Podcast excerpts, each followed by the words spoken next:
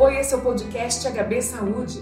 Fique por dentro de tudo que acontece na área da saúde a qualquer hora e em qualquer lugar.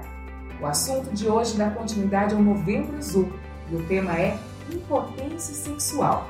Nesse episódio, eu converso com o diretor técnico do HB Saúde e médico urologista, o professor Dr. Pedro Arruda.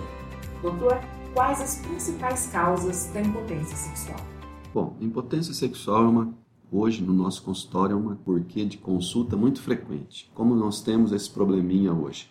Até por causa talvez desse dessa ansiedade, desse clima que nós vivemos hoje de todo mundo com as suas preocupações, a pandemia nos preocupando, então aumentou muito.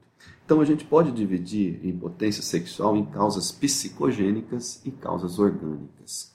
Claro que aquele indivíduo jovem que vem para você abaixo de 40 anos, que não é diabético, que não é hipertenso, provavelmente a causa dessa impotência dele, o mais comum, é de origem psicológica, psicogênica, ansiedade, algum distúrbiozinho que está levando isso.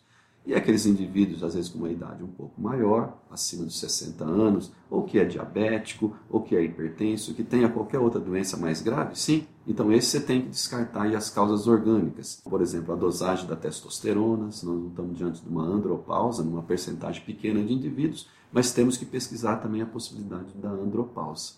E como o senhor relatou, a impotência pode acometer então homens de qualquer faixa etária. Qualquer faixa etária no indivíduo mais jovem, a gente sempre tende a pensar em origem psicogênica.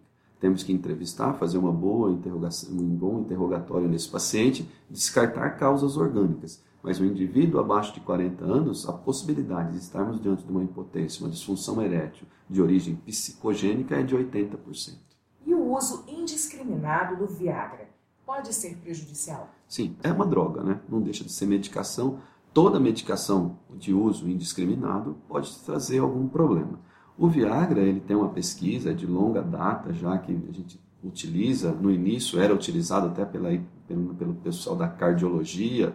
Ele não é um, uma medicação de difícil uh, uso, não. Ele não tem muitos efeitos colaterais. Mas tudo que é usado em excesso e principalmente fora da indicação, por exemplo, hoje nós temos muitos pacientes que vêm ao consultório de jovens que não teriam indicação para o uso dessas medicações e que estão utilizando indiscriminadamente. Eles conseguem comprar na farmácia sem receita médica. Então, às vezes, a, a, na verdade, a disfunção dele é de origem psicogênica. Não tem por que você tratar com um remédio desse tipo, como o Viagra.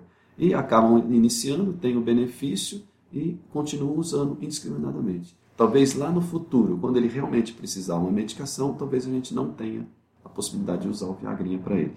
Identificadas as causas, existe tratamento? Sim, a gente, eu costumo falar desse jeito para os meus pacientes. O, a, a disfunção erétil, ela tem tratamento.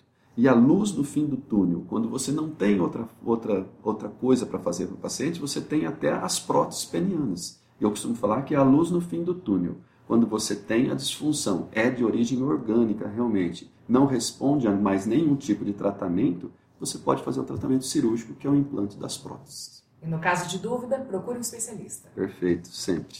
Doutor, obrigado pela sua participação. Você ouviu o podcast HB Saúde, sempre trazendo informações e novidades sobre a área da saúde nas plataformas de streaming Spotify, Deezer, YouTube e site HB Saúde.